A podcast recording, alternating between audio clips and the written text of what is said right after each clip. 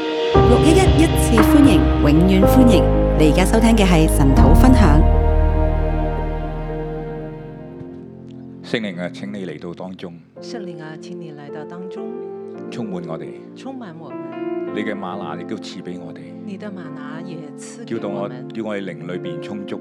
叫我们邻里充足。神啊，你與我哋同在，神啊，你与我们同在感，謝你，讚美謝謝你。赞美你。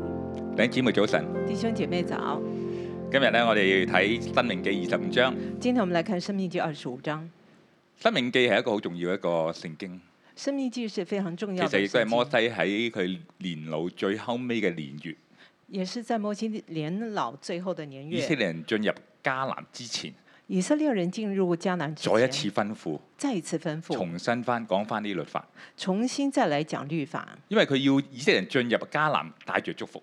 因为他要以色列人进入迦南带着祝福。神揀選以色列人神拣选了以色列係神嘅人，國度，是神的国度。而迦南地係佢哋嘅應許，迦南地是他们的应许，亦都係神俾阿伯拉罕嘅應許，也是神给亚伯拉罕的成应为许，大国成为大国，祝福萬民，祝福万民，亦都係翻翻到去創世記也是回到创世纪，神俾人嘅應許，神给人的应许，生養眾多，治理生全养地。众多，治理全地。所以個角度裏邊一定要帶着祝福。所以在这个国度里面，一定要带着祝福點。樣先有祝福呢？怎么样才有祝福呢？行喺神嘅心意裏邊就有祝福。走在神的心意里面就有祝福。所，以我哋睇《生命記》嘅時候，就係神嘅心，所以我们看《生命记》的时候，就是神的心，按住神嘅心意去行，按着神的心意嗰去個角行。度就係蒙福嘅那。個國度就是最蒙福但係如果。的你唔按呢個心意去行呢，如果你不按照这个心意咒走，詛會臨到嘅地方，咒主就會臨到这个而地方嗰，啲民亦都被趕走。而那些民也会被赶走。所以摩西好好重新、好重要咁同佢講，所以摩西很重要，很重新的再神告嘅訴我心意係们，咁啊。神的心意是如此。所以今日我哋睇誒廿五章，睇下神嘅心意係點呢？我们来看二十五章，神的心意是如何。啊，我俾題目咧係公公義、公平、好憐憫、神祝福。我給他的題目是“公義、公平、好憐憫，神的祝福咁呢一章裏邊咧係有五個條例啦，”。这个地方有五個條例，有一個任務。一個任務。咁我哋睇下呢五個條例同埋呢個任務。我們來看一下這個條例跟五個所以第一任大務。段咧係五個條例，第一大段呢是五個條一例至，到十六節。十六節一到十六節。第一個條例咧係一至到三節，一到三節是第一個條例，惡人定罪仍有尊嚴。惡人定罪，人有尊嚴。佢呢度講到咧，人若誒、呃、珍重啦，嚟聽審判啦，審判官定咗啦，定誒、呃定咗義人有理，就判惡人有罪啦。這個地方說，人若有爭訟來聽審判，審判官就要定義人有理，定惡人有罪，即係公義得到伸伸張咯。就是公義得到伸張，咁啊，惡人就要受罰啦，係咪？惡人就要受咁就要罰，鞭打佢啦。就要鞭打他。佢咧講到鞭打佢咧，就可以只係打四十下喎，這個地方說打他只能打四十下，唔可以過數。不可過數。所以以色列人咧喺喺當誒佢哋嘅刑罰裏邊咧係四十減一，啊，所以在以色列人呢，他們就用四十減一，所以咧佢驚打超過四十。他們很怕呢能夠打超過了四十。所以咧佢原來原因就話，如果佢過咗數會點咧？呃，原因就是說，如果你過了數會怎麼樣呢？就係輕賤咗你嘅弟兄。就是輕賤了你即係的藐視你弟兄弟兄，藐視你弟兄。所以咧佢就只可以打四十下。所以呢，只可以打四十下。其實咧啊，惡人承受咗佢嗰個嘅刑罰係已經係足夠。二人承受了他的處分已經足夠了，我哋唔可以因為佢所做嘅嘢而繼續嘅去追討我們不可以因為他所做的繼續來追或討者羞辱佢。或者羞辱他。咁呢、個呢、個就係當當時神俾以色列人嘅心意。這個就是當時神給以色列人的心意。但係我哋而家都好少話話話邊邊形咧，除咗新加坡之外，呃，我們現在很少在講這個鞭刑了，除了新加坡之打外多，一下就係羞辱。如果打多一下就是羞辱他。所以頭先我講一個人受咗應有懲罰之後咧，佢就唔應該再追討佢㗎啦。如果一個人受了應有的懲罰之後，就不應該再但追呃討啊。但係而家都會好好多時都會咁嘅喎。但現在很多時候還是會這樣，一個人受罰之後咧，一個人受罰之後，好多人都中意追追討佢嘅。很多人都喜歡追我討我他。我準備嘅時候諗起一件事，啊我準備的時候想起一件誒記事，啊得誒疫情比較嚴謹嗰段時間在咧，疫情比較嚴嚴峻的期間係，有啲人因為工作嘅方便，有人因為工作方便，可以免免免呢個檢疫啦，而可以免除這個檢啊疫，走咗去餐廳食嘢，那就跑去餐廳吃東西，啊跟住染咗好多人啦，然後呢就感染了啊很呢多件人事都。幾犀利這㗎，個事情非啊常全厲香港害，都覺得搞錯啊，就係你啦咁就啊，香港人就說你有沒有搞當錯，然就是佢你。又俾公司炒咗然後啦，他就被公司給啊炒魷跟住魚了，亦亦都要亦都要面對刑罰啦。也要面對刑罰啊，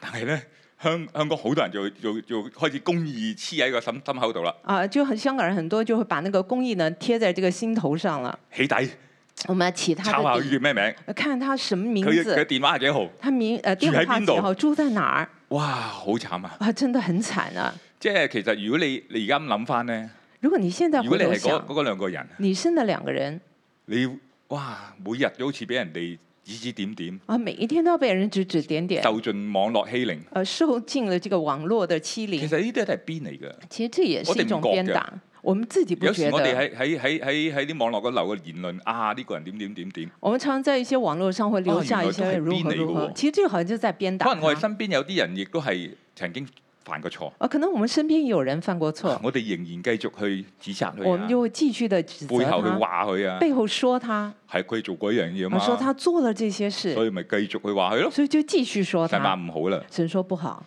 唔好繼續鞭佢，不要繼續鞭打，你咁就羞辱佢。你這樣是羞辱他。神話我唔中意嘅，神說我不嗯喜我會歡，追討嘅。我會追討，所以神要將啲惡除去，所以神要把這個惡給除了。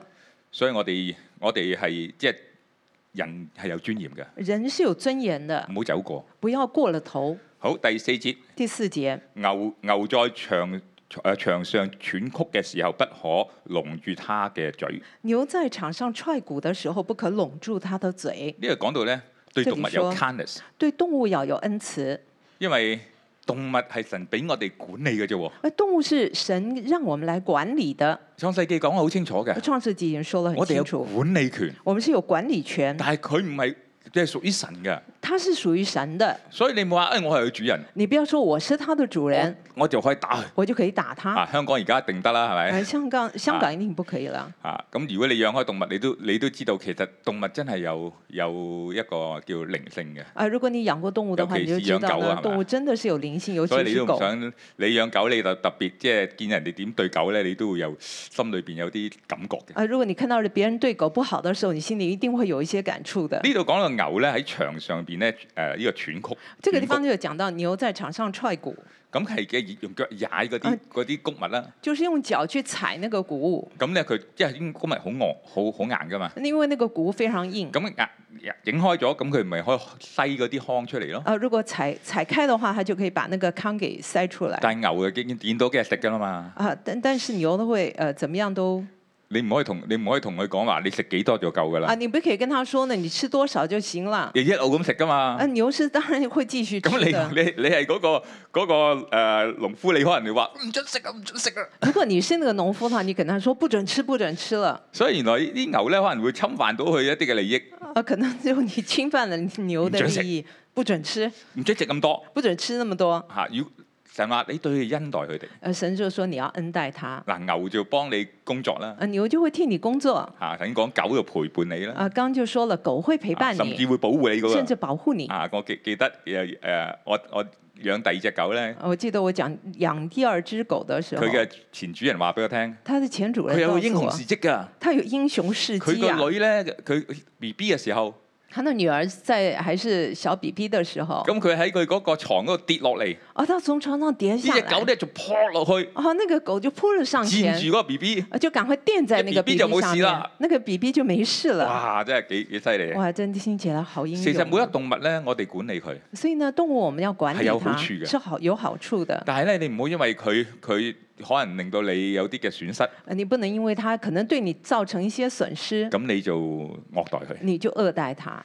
啊誒、其實誒、啊，最近我我我只狗發生一件事，呃，最近我的狗也啊发咁生一因為件行事，行嘅時候咧，撲咗落一個一個 uncle 嘅身上，哦，因为它在这个呃，当做在 walk 呃在走 walk 的嘅时候时候哎扑系在一个那个呃 uncle 的身上，咁啊揩到佢佢佢佢佢只腳。哦，就碰到他的脚。咁但係呢個 uncle 好好驚喎。呃，这个叔叔呢你非有常冇害瘋怕狗，症啊 㗎？你呢嘅隻只狗狗有會冇唔會有瘋狗會症唔會另外另外另外有瘋狗症啊会？不会令我也有咁佢一疯定狗要症報？警啊那他就一定要报警。咁啊啊，所以就後尾護漁護主就捉我只狗 去啊，後來呢，去漁坐護狗監。漁。農處就來捉我的狗去做這個狗监咁咁樣佢就佢就 call 遲咗啦，啊，但但是他呃這個打的因為電原話來有打遲有七了，日嘅觀察期嘅，因為有七天的觀察期。咁咧而家剩翻兩日 啫，呃現在還有兩天， 咁咁就捉咗兩兩日去去坐狗監。就他就捉了兩天去做這個坐牢。但係好好好感恩咧，政府嗰個人員嚟捉嗰個人咧就同我講：啊，我很感恩呢，政府來那個人員抓狗的時候跟我說你。放心你啊，放心， 啊你我俾你俾你嗰個只狗隻嘅地方咧，仲大過我間房啊！我給你的狗住的地方比我的房間還啊要我大會，我哋會餵佢食嘢我們㗎。會餵它吃東嚇！西，咁我我仲會收你錢添㗎，我會收你的你錢當。去旅行得㗎啦。你當當哇！我係去旅咁恩行待我只動物嘅你。我就覺得，哎，你怎麼這麼恩待我的動物？咁我我即係啱我因為我我嘅我我嗰我狗叫 Lovely，Lovely 就走咗去 vacation à. 啦，啊，就我的我的狗叫 Lovely，它去了 staycation。所以感謝神，感謝神神，話恩待動物。神說恩待動物。好，第誒跟住第五到十節，才來哦，五到十節呢度講到人要盡力照顧家人，啊，這邊說人要盡力照顧家人因為講到一一一個一個情況，啊。這個地方講到一個情如果即況，係兄弟同居咧，其中一個死咗，如果東呃弟兄同居其中一個人死了，冇仔啊咁點咧？呃沒有兒子怎麼咁辦咧呢？死死嘅誒妻咧唔可以嫁俾其他人，呃，這個死人的妻就不可以嫁給我其咁他兄的弟咧人，就要娶佢為妻，他的兄弟要娶她為妻，跟住咧為為去延續佢嘅後裔。呃，為他來延續後裔。所以呢個係一個一個係幫助佢嘅名繼續傳落去嘅，呃，這個就是幫助他的名字可以繼繼續續傳延入。續呢個祝福落去。延續這個祝福咁但係有有人可以唔制㗎啊，嘛？但有人也是不願 意的。咁咧如果唔制咁點咧？如果不願意怎麼辦呢？咁就要帶到城門口啦。就帶到城門口。城門口係當時即係辦公嘅地方嚟嘅，城門口就是當時辦公的地方，長老在那啊，裡，所以末底改喺城門口咧，所以應呢，該都末底改呢就在係城應該門都口係，大官嚟嘅，應該他是一個大或者一官啊個，好大嘅長老或嚟。者他是一個大長老，咁咧就去評論呢件事就情。來評論這事。咁即係長老會勸下佢 那啦，哎長老會勸要他，咁做㗎。啊你要啊這麼做但。係如果佢都唔制咧，如果他也不肯呢？咁咧就就佢嗰個嗰個婦人咧就要就吐誒吐口水喺身上面啦。呃，這個婦人呢就要吐口水在他要身除上咗佢攞除咗佢對鞋啊，啦，然後把他的鞋子給脫下啊跟來住。呢要要講講佢就係凡不為哥哥建立家室嘅，都要這樣待他。然後他就說了，凡不為哥哥建立家室的，都要這樣佢來個對名待咧他。稱為脱鞋之家，他的名呢就要稱為脫鞋之 家，冇鞋着嘅，沒有咁鞋即係子冇鞋穿。着，亦都喺當時嚟講係奴隸先冇鞋着呃，嘅啫，當時呢，沒有鞋子穿即係呢意思是指係好奴隸，係好被好低下。呃，指的是很即係你低呢個下。你呢個行為係好低下，你你這個行為是很低下應該的，幫幫你兄弟你應該幫助你的兄弟繼續延續佢嘅名字。繼續延續他的當有名名分。嘅時候，佢喺以色列就有份啦。當他有名分，呃，傳下去，他在以色列就如有果冇份了名嘅，佢嗰份就冇咗嘅啦。如果沒有名的話，他就佢那祝一福份就就冇沒咗有了了，他的祝福也沒有了。所以我哋每一個人嘅名都要延續落去。所以，我們每一個人的名都要延續下去。所以喺今日係點樣呢？在今天是如何呢？其實我哋都要個名要延續落去。我們的名也要延續下去。我哋嘅名係咩名咧？我們的名是什麼名呢我？係奉耶穌基督嘅名。我們是奉耶穌基督哎每的一名，個得着救恩嘅，每一個得着救恩的都有耶穌的名人喺我都們有當耶中穌的名在我們身所以要上，幫助你嘅兄弟姊可以妹來幫助我們的弟兄繼姐續妹延續呢個名。繼續來延續這個名啊，。佢唔翻教會唔嗯如果緊要，他不回教會沒關你哋係，邀請佢啲啲啲啲啲佢啲仔女你可以邀請他的兒女啊！。我相信好多弟兄姊妹都會嘅邀請啲仔啲啲啲啲細侄女啊咩過嚟去教會啊，去夏令營啊咁啊。啊，我相信很多弟兄姐妹，你都會邀請他們的這個呃，他們的後代啦，他們的兒女們來那個夏令營啊，來教會，可以令到佢後代嘅誒耶穌名繼續喺佢佢嘅家族傳落去。呃，使那個耶穌的名在他們的家族呢繼續傳我落都下成去。功可以邀請咗兩個侄仔嚟到教會，我也成功的請了兩個侄兒來教會，啊兩個都喺教會裏邊，兩個都來教一個就會，喺而家喺喺其他教會裏邊，一个在其他的教会，但係佢好好好愛神。但是他非常爱啊最神。近拍拖，最近他佢谈要恋上愛，課程係如何拍拖。他就来上课 了，如何哇我呃我谈我恋話爱？ 誒，我哋呢邊都好似未有喎。 我们好像这个地方还没有这开另外一個这侄个仔而课。啊家喺教會服侍另，外一个侄子呢，在这个教会服侍，所以幫助你嘅家族，所以帮助你的家幫助族，家人，帮助家人，延續佢哋嘅名。延续他们的名。跟住第四個，呃，第接着是第四条，第四條就係十一至十二節，就是十一、十二节，不唔可以傷，不可傷害別人嘅家庭。不可伤害别人的家庭。佢呢度講到一個一個情況，这个地方就讲到一佢話个有兩情個人打况，交啦，两个人打架，咁咧嗰嗰個嗰個人咧，嗰、個嗰、個太其中一個人嘅太太啦，而其中一个人的太太，睇到真係哇！我老老公俾佢咁打，她就看到我，哎我老公被就打，嚟俾佢打死那我啦！就要快要被好緊打急啊死嘅時了，候非常紧急，佢要救佢丈夫她，要救她丈脱。夫哦離嗰個打佢丈夫人嘅脱离手，那个打她丈夫人的就冲手，埋她就坐上，她一手过去一手攻擊男人最脆弱嘅地方就攻擊男人最脆弱的地方， 就係佢嘅下體啦。就是他的下體。咁呢度講到咧，这个地方就是说，如果咁做如果这么做，就要冚斷嗰個婦人嘅手，就要砍斷那个婦人的手，唔可以姑息。不可以顧惜。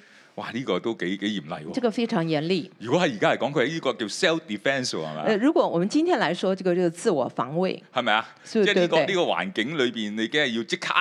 当然啦，这个環境里面，你令就到要對即方刻的冇攻令擊到能力對啦方係咪沒有攻擊能力。哇！但係呢個唔單止冇攻擊能力，但這個不是呃，單是沒有攻擊能力，係冇生殖能力。而是沒有人升職能力。不過當時我睇嘅時候有個諗感覺，我但是我剛開始看的時候，我有個感覺如，果用 腳咧，如果用腳呢，呢度就係講手啫喎。 他只是說手啊，啊，當然腳我相信都係同同樣同樣處罰啦嚇。呃我相信如果是腳的話，也是同樣的處罰，因為佢當佢會傷害到佢嘅未來嘅家人，因為他傷害到他未來的家人，甚至乎佢唔能夠生育，甚至呢令到他不能生同育樣，佢命唔能夠延續落同去。樣呢他的名就不能夠延續下去。所以話你傷害嘅唔單止係佢，所以你傷害的不單是他，係好多好多個人，而是很多很多的係人，佢嘅家庭。是他的家庭。所以如果喺任何嘅環境之下呃，所以呢，在任何的環境之下，一個人對你幾差都好，一個人不論對你多壞，你都唔好傷害佢嘅家你人。都不可以傷害他的唔家好將人，佢家人嚟令到嗰人痛苦，你不能因為他的家人令到他痛苦，傷害佢家人令到嗰人痛苦，呃傷害他的家人会令到這個人痛苦。因為你佢係佢對你對你係係有問題，唔係他代表對你你家人對有你有問題，問題。不表示他的家人對你有問題。所以呢、個呢、個呢、個情況之下都唔可以咁樣做。呃這個情況之下是不可以這麼做的。跟住第五第五樣，接着是第五條，誠實誠實，不可欺騙別人。不可欺騙別人。十三到十六，十三到十六節，佢話你囊中有不可有一大一小兩樣嘅法碼。他說：你囊中不可有一大一小兩樣的砝碼。咁咧呢個法碼咧係一個重量嘅嘅即係一個一個啊測量嘅嘅準則。呃，這個砝碼呢是一個重量的測量的準則所。以法碼咧，即係代表你係出去做生意，呃砝碼呢就表示你出去做生意，你去稱啦，係咪？你去呃磅秤，嚇、即係話你唔好話，哎呢、個啊睇到啊阿軒嚟，哇佢好醒目嘅，呃你不要看到呢雅轩來呢啊，他很我聰攞翻個明，正常嘅法我碼就拿一個正常的砝碼。啊，跟住啊 OK OK，好，他就說好好好。哦睇到 Hanna，啊，看到哈娜，哎呀佢 à, OK 嘅，啊，他是 OK 誒、的，我攞我攞個輕啲嘅法碼我就拿一個輕一點的砝嚟碼呃佢，來騙他，其實唔可以啊，不可以的。即係意思係做生意要誠實啊也就是說呢，做生意要神誠唔喜實，歡人喺喺喺生意上邊唔誠實嘅，神不喜歡人在生意上呢不誠神實。話我會咒咗佢，神說：“我咒我詛唔他准，呢種呢種呢種唔誠實喺我哋上邊我。我不准呢這種不誠實在我呢的種地係對上。外嘅。”這是對外的，咁對裏面係點呢？對裡面如何喺家裏呢？邊咧，唔可以有一大一小兩樣嘅星斗。啊，在家裡面又如何呢？就不可以有一大一小兩樣的升斗。星斗係誒去測量一個容量升斗呢是測量一個容量或者一個體積嘅。或者是一個體積。即係喺家裏邊點會用呢啲呢？如果在家裡面你使用呢？會会的，啊啊！如果你一齊食一一齊食嘢嘅時候，就好像一起吃饭，啊個碗就大啲，有碗你的一个碗呢大個一碗就些，細啲。那碗就啊，小呢一個遊点。戲喺細個嗰陣時成日玩嘅。呃，這個是 游戏在小時候常玩的。阿媽點解點解點解哥哥個碗裏邊有兩嚿雞，我得一嚿雞㗎？啊，为什么呢？妈妈那个 呃，哥哥的碗里面有两两只两两两两块鸡，那我只有一块，啊，我好有好有感覺嘅，我我就很因為有感屋企覺有。七兄弟姊妹因為，我我家里面有七兄弟一姐開妹，一開飯一開飯就會睇下我個位置喺邊度，就看一下我的位置在 哪，雞髀轉咗嗰邊喎， 雞腿怎麼點轉解到要那擺邊？嗰度？應該為什麼擺那呢邊？應該擺這，度？係咪啊？對不對？所以我爸話：，我爸所以你就說哋夾餸係夾前面嗰度，啊，我你呃夾餸加喺菜的呢，只能加你前面範唔可以圍飛的，象過河，不可以飛向過過去河，嗰邊食嗰邊。你不可以吃那邊所以的。我就好緊張，究竟個位置喺邊度咧？那我就會很緊張，我的位置 在啊，呢哪碗裡？大啲定細啲咧？啊，我嗯點解這個會大還是小點？解碗芝麻糊咁滿嘅？那为什麼是好像芝麻我糊碗那個小碗，冇咗一半喎，哦，好像沒有了一半，點解咁㗎？為什麼會這哇！樣？原來有感 覺㗎我喺屋企。真的是有感覺的，在家裡所以話屋面。企裏邊咧，呢、個叮豆咧，你就唔好，你唔好有大小啊！而哦所以在家里面的升斗不可以有大小要公，平要公平，如果唔係咧，會被被咩？你有呢個叫原生家庭嘅傷害啦。啊，不然呢就會產生這個原生家庭的傷啊， 害佢，覺得被被我爸爸唔愛我嘅，啊，就會覺得爸爸爸不愛我，我唔記得咗啦。總之佢唔愛我。哦，我不記得了，總之他就是不愛我。哦，原來原來原來係每次雞髀都俾俾我俾我細佬，原來呢每一次那個雞腿的其實就好給小了嘅我的事弟係弟咪啊，其實這是很小的事但，係呢樣嘢會影響個家但庭。這個會影響家庭。咁你嗰啲嘅誒容容量咧，那個容量呢，長度大小咧，呃，長度的大小呢，如果你一一個家庭如果一個家庭，係有一間屋嘅呃，它是有一個房子，嚇，啊咁你間屋點分咧？你這個房子怎啊！麼以前分呢就？將佢界咯，呢度咁樣。呃，以前呢就會把它呢那個塊劃地啦，分喺以色列人嗰度呢塊地咧咁樣界，啊，結果以色列人他就哎這多塊咗地個是這樣角落位分喎啊，那多了一個角就落度位度，先。哎誒唔好度啦，差唔多啦。我就測度一啊下，呢個哎俾算俾了我個算細了，仔啦，啊，這個給我小啊呢兒個子呢，個細啲嘅俾我大仔啦啊，咁這個樣，小一點的給大兒子，唔得㗎。這是不行的。產業係要要誒平均分配，呃，產業是要平均分長配，子要有雙份，長子要有雙份。唔唔係因為唔可以因為你唔中意長子你就話誒我分少啲俾佢，啊，你不可以因為你不喜歡這個長子，你就分少一些給所以喺他。家裏邊我哋都要有一個公平嘅制度，所以咁家裡面我們要有一個公平的制度，樣先得嘅。這樣才行。啊，我好好中意呢呢啲誒中中國人嘅一一斤十六兩係嘛？啊，我很喜歡中國的一斤十六兩。啊誒、我我嗰次睇過一一段一段嘅誒講下十六兩點嚟，啊，我我上次看到一段文章，就講有那好十多六好多嘅兩怎麼解釋來啊源，啊，有很多解釋。啊佢話咩啊？他其說中一個好有意思嘅，其中一個很有意思，啊東南西北東南西北，上中誒、上天下地上天下地，前後左右，前後左右，跟住福六壽，啊然後福祿壽，所以係十六個嘅。所以有十六個你。少少咗兩咧，如果你少了一樣，啊少壽，少了少了再少壽，多兩咧，如果少多一兩，少六，啊，就少了祿，再少多兩就少再福，少了一兩你就少了即係咩意思啊？福，這什壽麼意就思係、？就係呢、個呢、個呢、個壽數啦。呃，就是啊壽如就果你壽呃人一數個，一一兩咧，如果你騙人家的一兩如，果喺中國嚟講係少咗壽嘅喎。呃，你在中國人來講你就少了啊，如果壽，再呃多兩咧。你再騙人家多哇一兩，木誒誒六就係呢呢個功名啊事業啦。呃，祿的話就是功名事業，啊，再少咗兩冇福嘅咯。啊， 再少多一兩的話就沒啊，有幾好了喎！福。咁就即係做做生意嘅人最緊要呢幾樣嘢噶嘛。呃，做生意的人最重要這啊，這所以一個，定一定唔可以少，多可以。呃，所以一定不可以少，只可以多啊，，呢個幾好，這個挺好的，呢個一樣嘅啫。呃，這是一喺樣神的。嘅角度裏邊，在如果神的你國欺度騙人咧，，如果你欺無論騙人，喺喺外邊喺屋企，無論在外或在家，你欺騙嘅時候，你就祝福就離開。你欺騙的時候，祝可福能係就好會少離開。嘅雖地，好然是少，非常小的地但方，係唔公平、唔但公是不義，公平、不公義，神都唔要。神都不要所以咧，呢個呢個就係啊嗰五個嘅條例。啊！這就是這五條條例。咁咧，跟住有一個嘅啊任務俾佢，呃，接着呢，有一個任務給他，十七到十九節。十七到十九節。咁呢度咧，佢話你要紀念你們出誒呢一個呢、個我俾佢就係欺欺負弱小，神必誒、呃神欺負弱小，必要除去。呃，我給他的題目是欺負弱小必要除去。你要紀念你們出埃及嘅時候，亞瑪利人在路上怎樣待你？你要紀念你們出埃及的時候，亞瑪利人在他們路在上路怎上樣待遇見你，你，他們在路上遇見你，趁你疲乏困倦，趁你疲乏困擊倦，殺你，擊殺你。準準後軟弱，準後邊軟弱的人。頸後邊軟弱的人，並不敬畏神。并不敬畏神。呢度講到一件事情，这个地方就讲一件事呢，個係出埃及誒，呢個係出埃及記十七誒十七章嘅这發个生嘅事是讲情。出埃及记十七章所發生的事。當時咧，以色列人啱啱就冇水飲，呃，当時以色列人剛好沒有水喝，喺度發怨他言。正在發怨言。哇！你帶我哋到呢啲曠野就啊你已要經把我渴死帶到我。曠野來，就是要來餓呃呃渴死我們。咁啊，摩西就就去到神面前，摩西就去到神面前，神就指示摩西用杖去神叫就指示磐石摩出西水用，杖使磐石出水，咁啊水就出嚟啦。水就出來。當水出嚟嘅時候，水出來的時聖經候話就喺呢個時候，啊，他亞瑪力人說，佢哎，以就為這可個以得到時候喘，息嘅時候，他們呃，這個以色列人覺得可以喘亞息瑪了。力人就嚟啦。亞瑪利人就來了。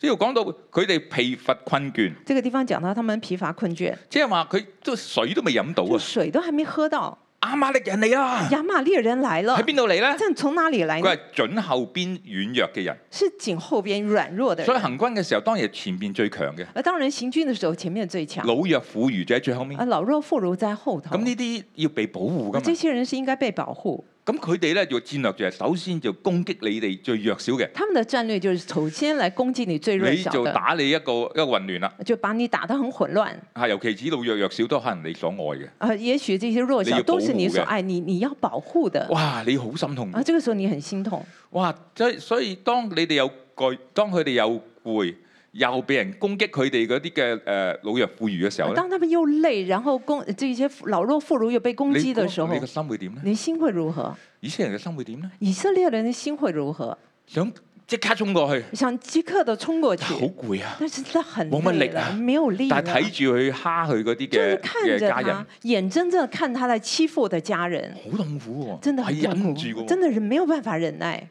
如果你係做一個父親，如果你作為一個父一個親、母親，一個母有親，人蝦你嘅仔，有你人啊會欺點？啊負你的孩子，你會怎麼樣我呢？第一次知道原來我可以發咁大脾氣嘅。啊，我第一次才知道呢，我我可以發這麼大的有一脾次氣。有一次咧，細個我仔細個嘅時有一候，次，我兒子很小的時候三，歲到啦，三歲我，帶佢去公園我玩。帶他去公園玩，咁又有一個哥哥咧，就有一踩個哥哥踩住單車，他就細踩細着架單這車，個騎咁佢着小傾單偈，同佢車在玩。跟他聊天，跟他玩，啊，我咁我我就同同誒其他人喺度傾偈啦。我就跟別人佢聊玩得好天，開心，唔理他佢啦們。但他們玩得很開跟心，住我開沒始理他。啊爭嘢喎，講開始他佢們唔就知搶講咩，東西，不曉得為什咁咪麼。由佢啦，小朋友都係就咁由樣得啦。他了，小孩子嘛。直至到嗰個小朋友攞起個單車，我知道那個小孩子拿起了單車，要掟過嘅時候，然哇！後我要衝拋過過嚟，去，我即刻衝過去。大聲我你做咩啊？我我那時候你拎咗做單什麼車？，我真係想掟翻佢嘅我對。真的差佢未點掟要把喎那，但我已經想掟翻佢啦單。 車我差點要丟回你去。做乜咁對我仔啊？你怎麼可以這樣對我兒子？哇！好嬲喎！我真的很生氣哇！，嚇到小朋友，嚇得那個小朋跟住友。嗰刻我啊，我我點解咁嬲嘅？然後後來 我自己嚇也親佢，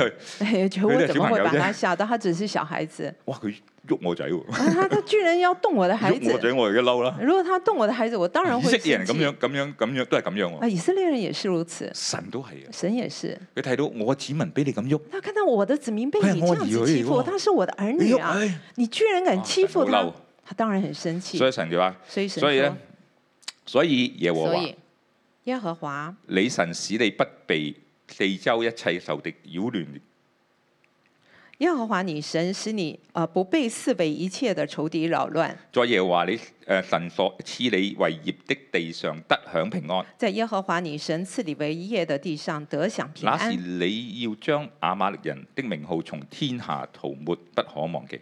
那時你要將亞瑪利的名號從天下塗抹了，不可忘記。呢度講到一樣嘢，這個地方講到一件神事，看顧佢哋。神看顧他們。當日你冇辦法去打那佢當天你沒有辦法打他你已經們，疲倦困你已乏，經疲倦困乏，佢又攻擊你嘅他有弱攻小擊你嘅，的弱小。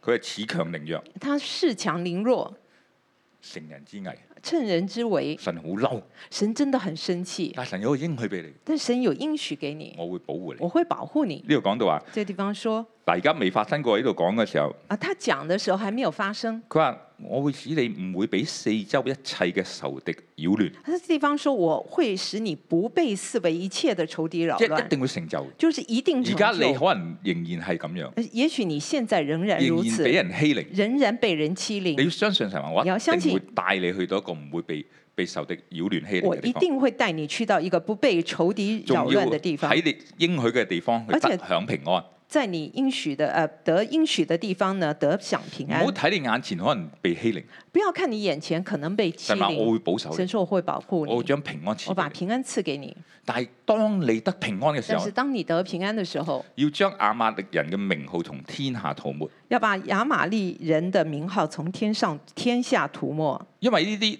呢啲欺負弱小因为这些欺负弱小，或者呢呢一啲恃強凌弱嘅人，啊或者是这些恃强凌弱或者的呢啲嘅人，事件，或者这些事唔件，可以喺你所管轄嘅地方發生。就不可以在你管如果辖有的地你就方要发除生咗。佢。如果有的话，你就要除去今。日可能你被人咁樣今欺天你凌，可能被别人欺凌神話我睇到未來你一定會離開呢個欺凌。啊，我就呃神就說了，我看到你未来一定会离开这个欺當你凌。喺呢呢個平安嘅時候，当你平安的时候去，管治嘅時候，去管制的呢时個候，地方唔可以有欺凌，这个地方就不可以有欺凌，以致祝福喺個地方。以至于祝福可以临到哦一。切不公義、不公平、欺凌嘅都要離開你管治嘅一地方。切的不公平、不公义、欺凌的，都要离开你所治所理以佢的同地以方色。列人講：你冇眼睛唔好定喺嗰個被欺凌嗰刻，所以他就跟以色列人说：“你的眼睛不要定住在這个被欺凌有的一一日刻，有你一會天成為一個掌權嘅你人，会成为一个掌權的人，你就唔可以欺凌人，你就不可以欺亦都凌唔可人，以容許欺凌喺個也地方。不可以容许欺凌在那个呢地個係一個方。祝福。这是一个祝福。所以神將佢嘅心意話俾以色列人聽：所以神就把他的心意告訴以色列哎公人：平公義要喺呢個地上邊，公平公义要在这个地上，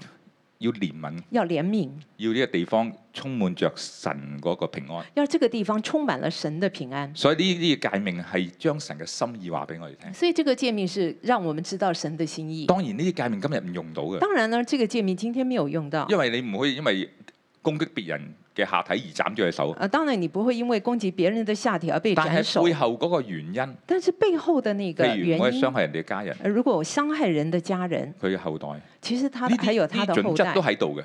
這些準則都還存在。神俾我哋嘅界命喺新約裏邊就係盡心盡力愛主你嘅神，其次係愛人如己。神給我們的诫命就是盡心盡力去愛我們的神，其次就是愛人如己。點樣愛人如己呢？怎麼樣讓愛人如己呢呢？啲界命就話俾我哋這聽，個诫命就告訴我們，神嘅心意係要公平，神的心意就是要公平，係要幫助你嘅家庭，就要幫助你的係家愛庭，護呢啲動物，愛護這些動物，亦都唔好羞辱其他人，也不要羞辱其他人唔。可以俾唔公平嘅嘢喺你你所國掌管地方出現。啊，不可以把这让这些不公平在你所神嘅掌管的祝福地就會方臨到出我哋現啦，神的祝福就會神嘅臨到我恩典就喺我哋裏們，他的邊恩典就在我呢個係們里神面。俾我哋每一個應許这。是神給我們的唔好睇每一個人而家的嘅情應況許，不要看現在，可能你仍然被欺凌或者壓制，可能你現在仍然被欺凌壓制但，神話我要將平安俾你。但神說我要把平安給你有，一日你要有一帶天嚟地上嘅公平，你要將公平帶到一地切上不，公平不公義會一離切開的你不個公管轄平、嘅不地公方。義都會離開你管轄的地方。願神祝福佢話語。願神祝福他的話阿們語，阿門。哈利路亞！邀請弟兄姊妹同工，我哋一同集立，我哋一同敬拜我哋嘅神。係神啊，我哋感謝你，仲有感謝你賜俾我哋你哋嘅誡命。神啊，你讓我哋，求你讓我哋更多嘅明白，更多嘅明白你誡命背後嘅心意。主啊，我哋多謝你。就是给我。清洁的心，紧紧跟随我渴慕更深爱你，以你先爱我，跟随你。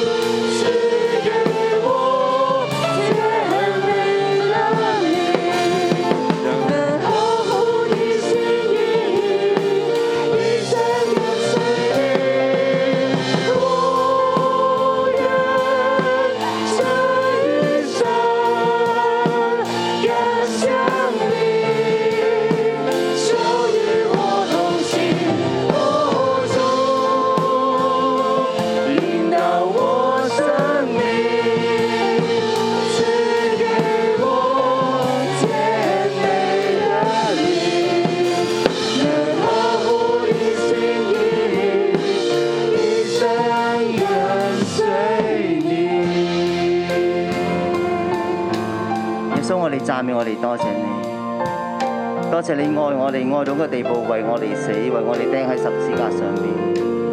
耶穌，你每一滴嘅寶血洗淨我哋嘅罪，讓我哋嘅生命咧有新嘅樣式。神啊，喺你嘅裏面充滿住嗰份嘅恩慈憐憫。頂姊妹我一齊開聲去讚美我哋嘅神，我哋嘅神對我哋嘅生命係充滿恩慈憐憫嘅。我哋去讚美我哋嘅神。喺我哋一生嘅裏面咧，佢點樣嚟到拖大我哋？點樣嚟到去扶持我哋？點樣嚟到挽回我哋？我哋一齊開聲讚美我哋嘅神。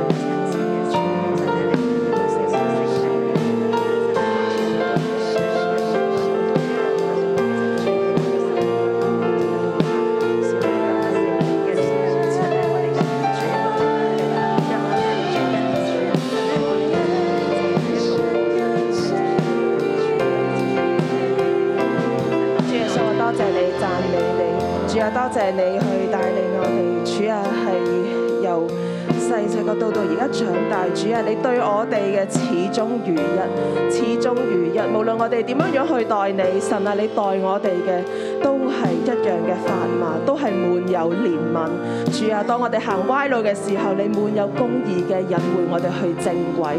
主啊，呢個係你嘅恩典。主啊，我哋多謝你，讚美你，你教導我哋，讓我哋可以喺你賜俾我哋嘅地上面得享平安蒙福。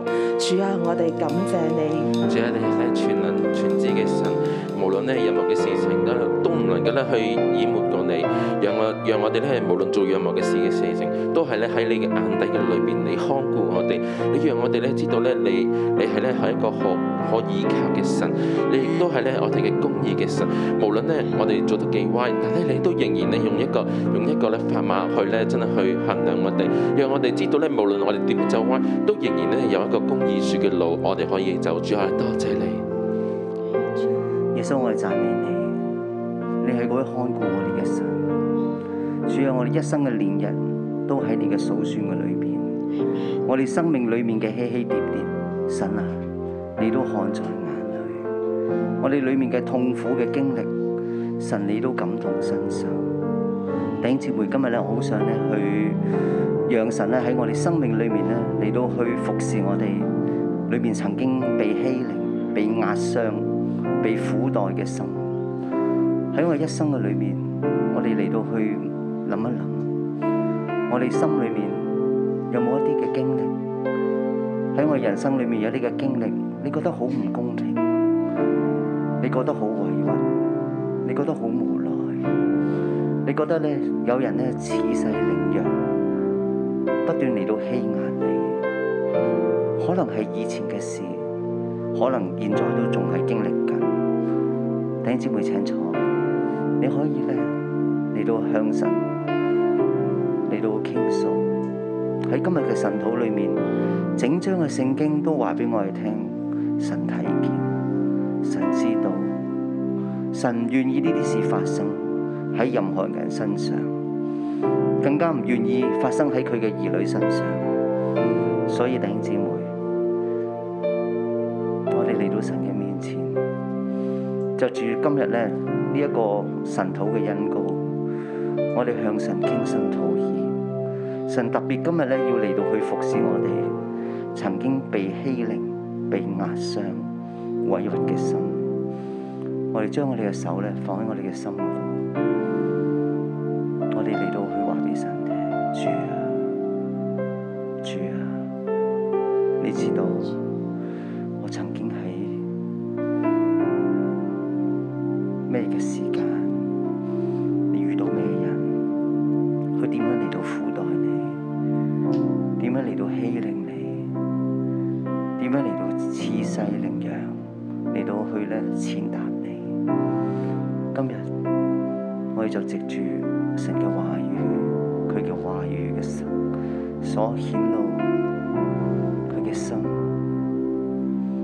嚟到撫摸我哋嘅心，嚟到安慰我哋嘅心。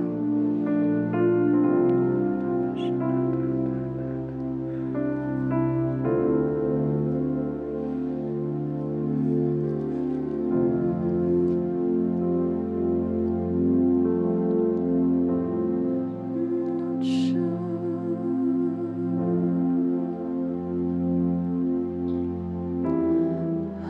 主是你，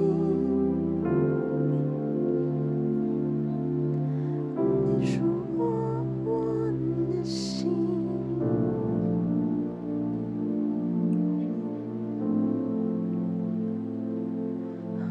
主是你，医治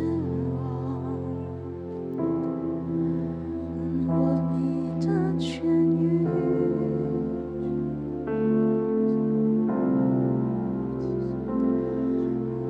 万军之耶和华，全能。的主，医治我，我必得痊愈。如鹰展翅上腾，奔跑。数天路，一直我，我必得痊愈。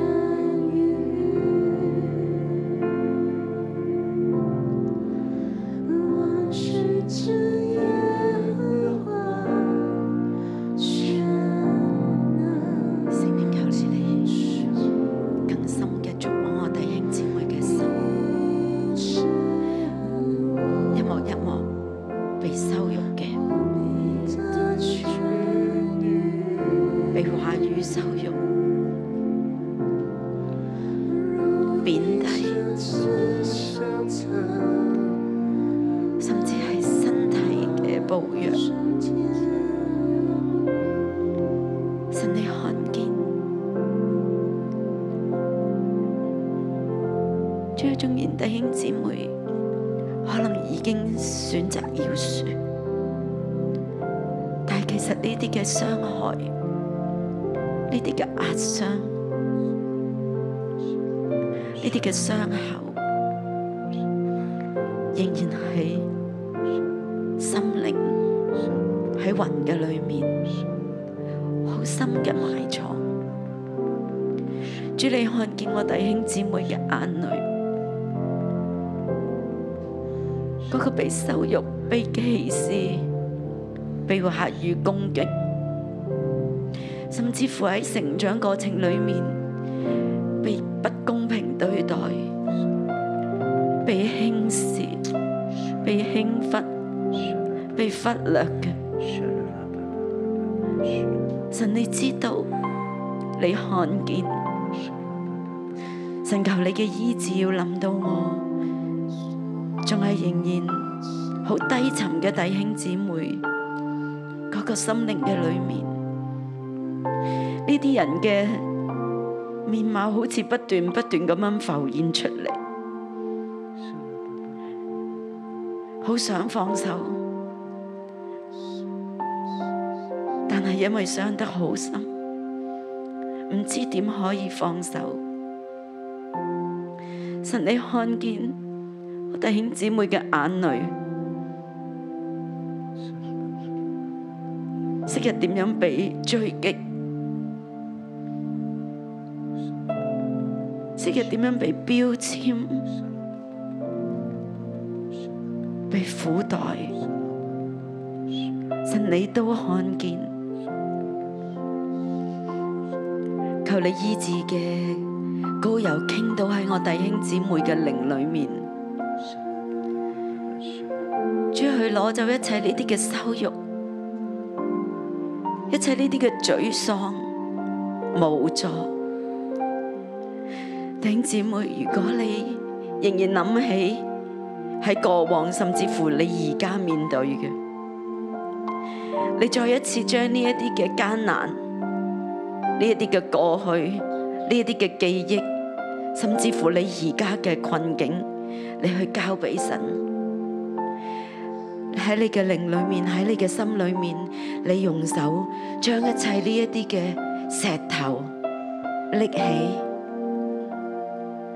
然後你將佢遞高去交俾神。無論你而家喺教會，無論你喺家中，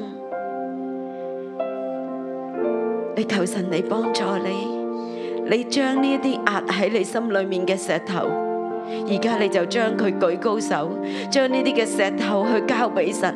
呢啲壓住你，讓你好似唞唔到氣；呢啲壓住你，讓你好似唔能夠有力量去跟隨神。呢啲壓住你，讓你好似你冇盼望，你冇前路嘅。神今天呢，神要幫你攞走呢啲嘅石頭。神嘅使者嚟，將呢一啲一嚿一嚿黑色嘅石頭去攞走。聖靈，你醫治嘅膏油要進入，進入呢一啲嘅空間，你填補一切呢啲攞走石頭之後個空洞。神啊，呢個係你嘅位置，聖靈係你嘅位置，你進入，你填補，你將愛要進入我弟兄姊妹嘅靈裏面，佢哋嘅情感嘅裏面，過往一切嘅羞辱已經離開啦，過往一切呢啲嘅話語不斷受敵，用呢啲嘅控訴嘅聲音喺你嘅耳邊，奉耶穌基督嘅名，要完全嘅離開我弟兄姊妹，完全嘅離開我弟兄姊妹，一切呢嗰啲嘅艱難。主啊，攞走，攞走，主啊，搬走呢啲嘅石頭，讓我弟兄姊妹係輕省嘅嚟跟隨你，讓我弟兄姊妹係輕省嘅嚟跟隨你。神你係好神，聖靈係滿有大能嘅，你要相信，你選擇相信今天神幫你將呢啲嘅石頭，將呢啲嘅羞辱，將呢啲難過嘅記憶一幕一幕嘅完全嘅搬走嘅時候，你生命係輕省嘅，你生命係輕省嘅。神使你不被四圍一切的仇敵擾亂，在耶和華你神賜你為業的地上得享平安，在耶和華神賜你為業的地上得享平安。你哋係屬神嘅，我哋每一個都係屬神嘅。神要將祝福傾到喺我哋生命嘅裏面，過往嘅羞辱已經成為過去。你而家咧將神賜落嚟嘅祝福接住。將神賜落嚟嘅祝福去接住，並且咧放喺你自己嘅心上高去替換，去替換神你嘅祝福，你嘅平安代替一切呢啲嘅羞恥同埋壓制。神咧，我哋多謝你，神我哋讚美你。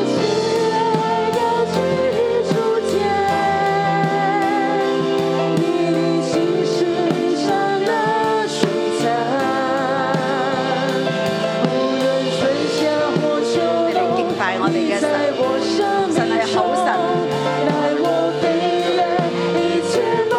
神讓我哋飛翔，高過四圍嘅仇敵。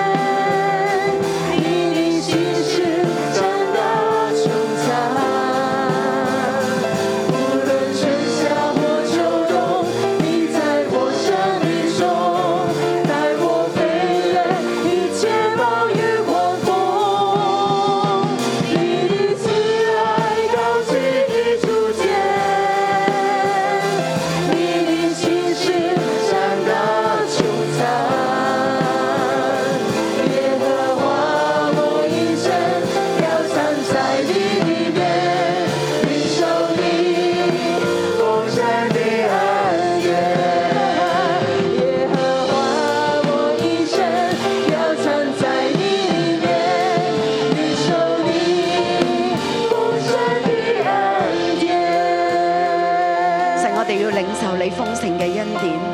神，你係賜福嘅神。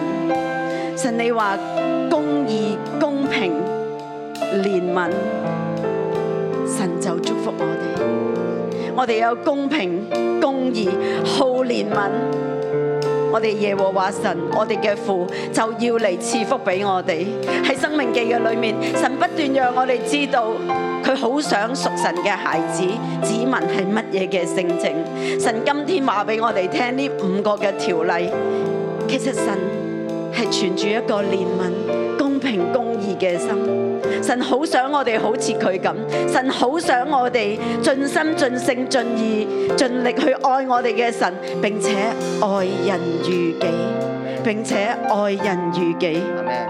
弟兄姊妹，動物神都顧念，何況我哋地上每一個人都係神佢所做嘅，都係神所愛，神想我哋似佢嘅性情。弟兄姊妹，今天呢五個條例喺我哋生命嘅裏面，有冇啲其實我哋原來信咗耶穌之後，我哋都係不經意咁樣犯咗呢啲嘅條例？當人去得着佢應得嘅罪嘅時候，我哋唔可以再責打佢，過於佢應該承受嘅。喺我哋嘅靈裏面，我哋有冇好多批評、論斷，甚至去審判？我哋覺得嗰啲人係壞人嚟嘅，係唔好嘅。點解佢會得到咁樣嘅祝福？點解呢啲嘅壞人冇被審判，判得唔夠重啊？當你見到新聞嘅時候，你會唔會憤憤不平？見到周圍嘅事情，你覺得憤憤不平？你覺得應該罰佢重啲啊？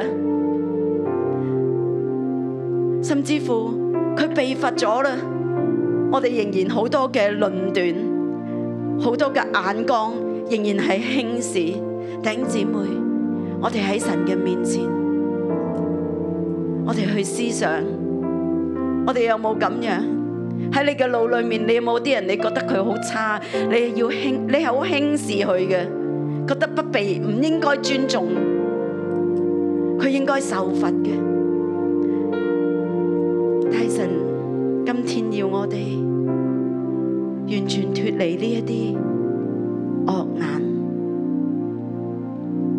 犯罪嘅人都可以得着佢嘅尊嚴，呢啲嘅罪。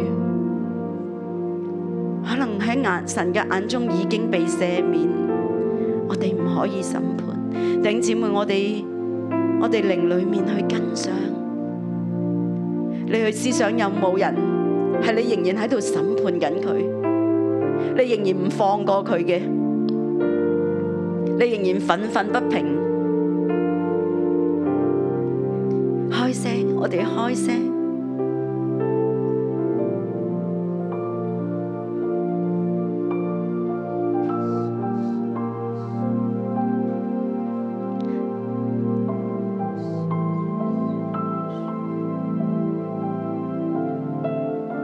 喺場上嘅牛，佢喘谷，我哋都唔可以露弄佢嘅嘴。我哋係咪善待動物？我哋係咪紀念人嘅需要？可能係你嘅員工、你嘅下屬，甚至乎你家中嘅菲傭。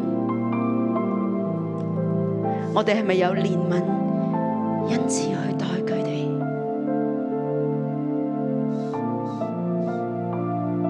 如果你覺得有虧欠嘅，今天你喺神嘅面前，向神去認罪，有冇傷害過別人？講過一啲難聽嘅説話，去人身攻擊？我哋可能係被欺壓、被欺凌嗰、個，但係我哋亦都可能係欺凌別人嗰、個。弟兄姊妹喺神嘅面前，開聲嘅認罪，讓呢啲嘅罪惡、罪污唔留喺我哋嘅家中。你會唔會對你嘅孩子不公平？愛這個，護那個？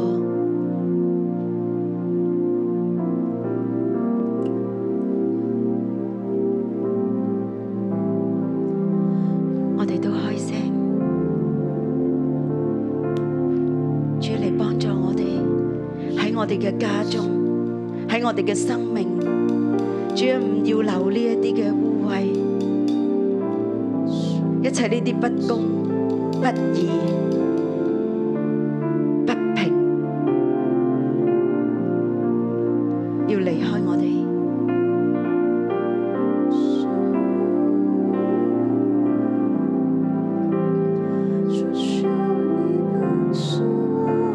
啊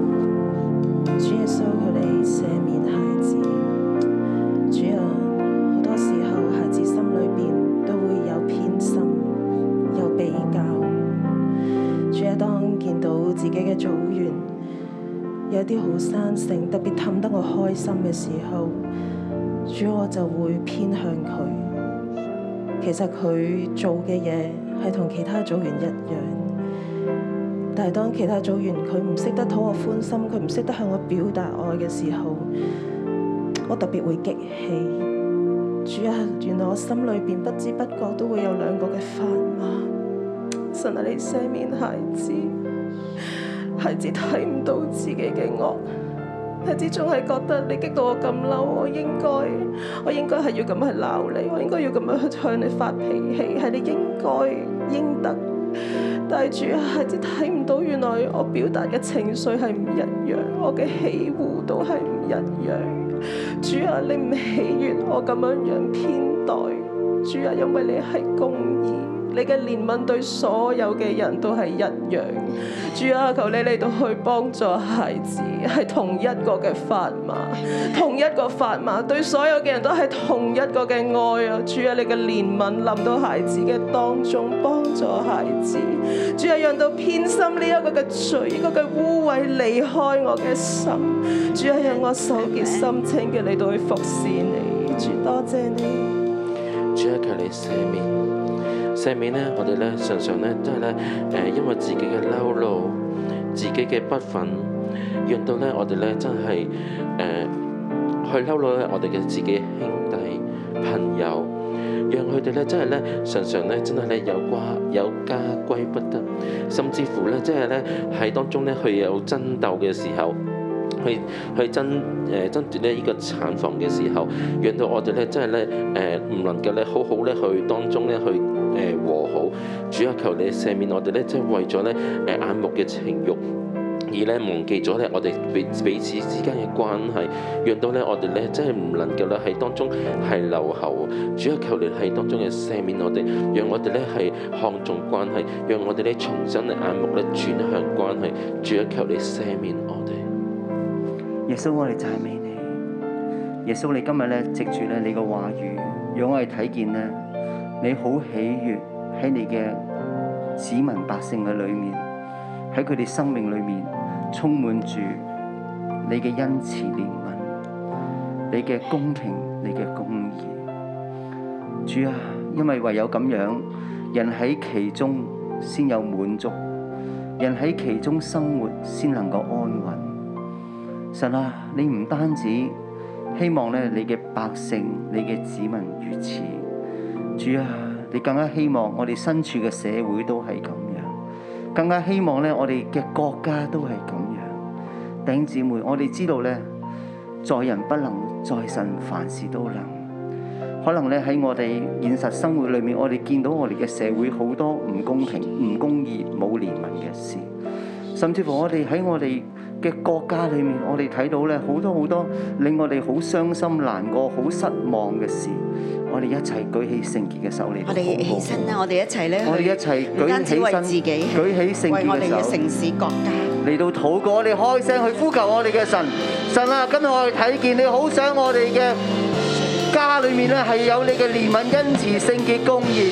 神啊，我知道你亦都好想我哋香港呢個嘅社會，同樣經歷你呢份嘅憐憫、聖潔、恩慈、公義。你更加希望我哋嘅國家都能夠咁樣經歷你。我哋無能為力啊！我哋見到好多失望嘅事情，好多不公不義、冇憐憫嘅事情。我哋一齊嚟到開聲，舉起手去大聲嚟到呼求我哋嘅神，好唔好啊？我哋只要在人不能，在神凡事都能。當我哋呼求我哋嘅神嘅神，神必然咧喺天上垂聽，神必然嚟到施恩憐憫。我哋見到咧神點樣嚟到去咧，係咧真係管教呢一個亞瑪力人，我就見到神就係嗰位聖潔公義，並且係嗰位咧恩慈憐憫嘅神，佢聽見佢知道。我哋一齊開聲禱告。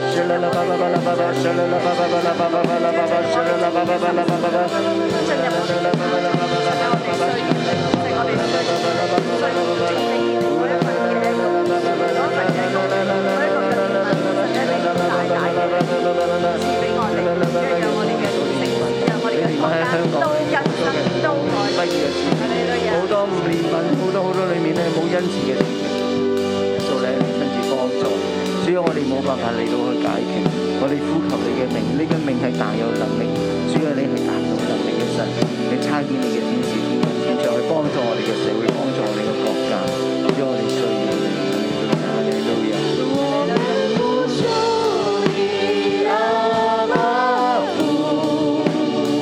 神啊，賜下你嘅恩慈，賜下你嘅聖潔，你嘅公平公義。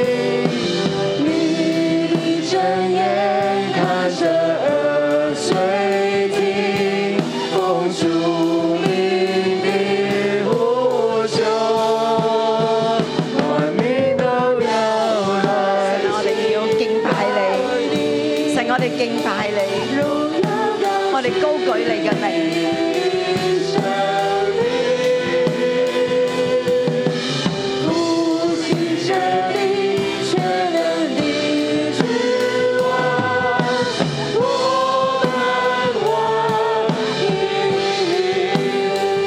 主啊，我哋歡迎你，主啊，主啊，歡欢迎你欢迎你嚟到我哋當中，来到我们的当中，將你嘅公義、公将你平、的公公義义、公平臨到地上。临到地上。我哋再一次喺你喺你面前立志，我们再一次在你面前我哋立生志，命要公平、我公们正的、生命要公平公、义公正、公义、好憐憫。好怜悯。弟兄姊妹，弟兄姐妹，我哋頭先嘅禱告，我们头先的祷神聽到告，神听到。我哋再一次喺神嘅面前立志。我们再一次在神的面前立如果你志。咧，你生命裏邊可能過去真係有唔公平嘅，如果你的生命里面过去真的有如果你不公做平的生意，你做生你意，真係有欺騙嘅，你真的有欺骗的，喺公司上面在公司上面，亦都唔公平，甚至乎欺騙嘅，甚至有公呃欺骗跟不公喺平，家裏邊在家里對配偶、对配偶、對兒女对儿女可能都唔公平。可能也不公平，所以今日咧，我哋要調整。所以今天我们要来调整你。可以喺神面前舉起兩隻手，你可以在神面前举起两只手，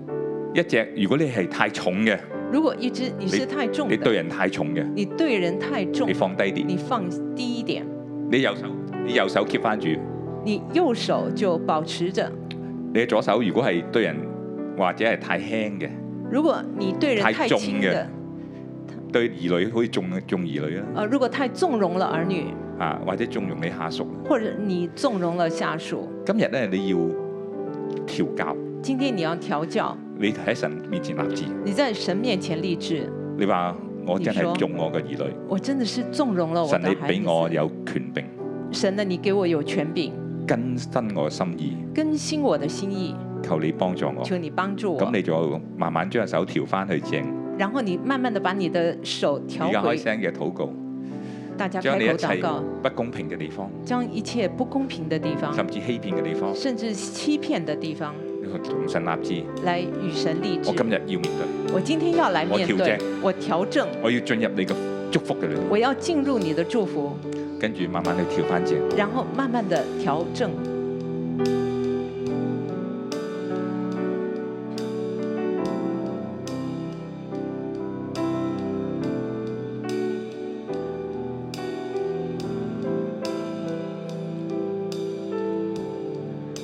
當用對準公平的法碼，公平的升斗。当容這樣，在耶和華你神所賜你的地上，你的日子就可以長久。当用对准公平的砝码、公平的升斗，这样在耶和华你神所赐你的地上，你的日子就可以长久。我奉耶穌基督嘅名，我奉耶稣基督祝福我哋弟兄祝姊福我的妹弟兄姐妹，喺家裏邊收聽嘅。在家里面所收听的，神嘅公義要進入你嘅家，神的公义要进入你神的嘅公家，義要進入你嘅職場，神的公义要进入你的职场，亦都神嘅公義要進入你服侍嘅地方。神的公义也要进入你所服侍的地方。公平公平、公义、公正憐憫公正、怜悯，喺你生命嘅裏在邊，你的生命当中，神幫助你，神帮助你，生命再一次行喺正確嘅道路當生中。命再一次的走在正确的当中，以致一切仇敵要離開你。以致呢，所有的仇敌都要离开你。神嘅平安要進入你嘅神家的，平安要进入你的啊进入你家的公司进入你的公司，亦都奉耶穌基督名，基督名，一切呢啲嘅欺凌，一切公不公義都要離開也你。奉耶稣基督的名，这一切的不公平还有欺凌都要离开你奉。耶穌嘅名祝福你，奉耶稣基督領的受從名祝神福而嚟你，嘅豐盛、从神领喜受樂、来的豐盛跟喜乐、平安。平安。感謝耶穌，感谢耶稣，聽我嘅禱听告，我的祷告，奉耶穌基督名，奉耶稣基督的阿名咩？哈利路亞！利路亞好，我哋晨禱到呢個喎。晨祷到这里。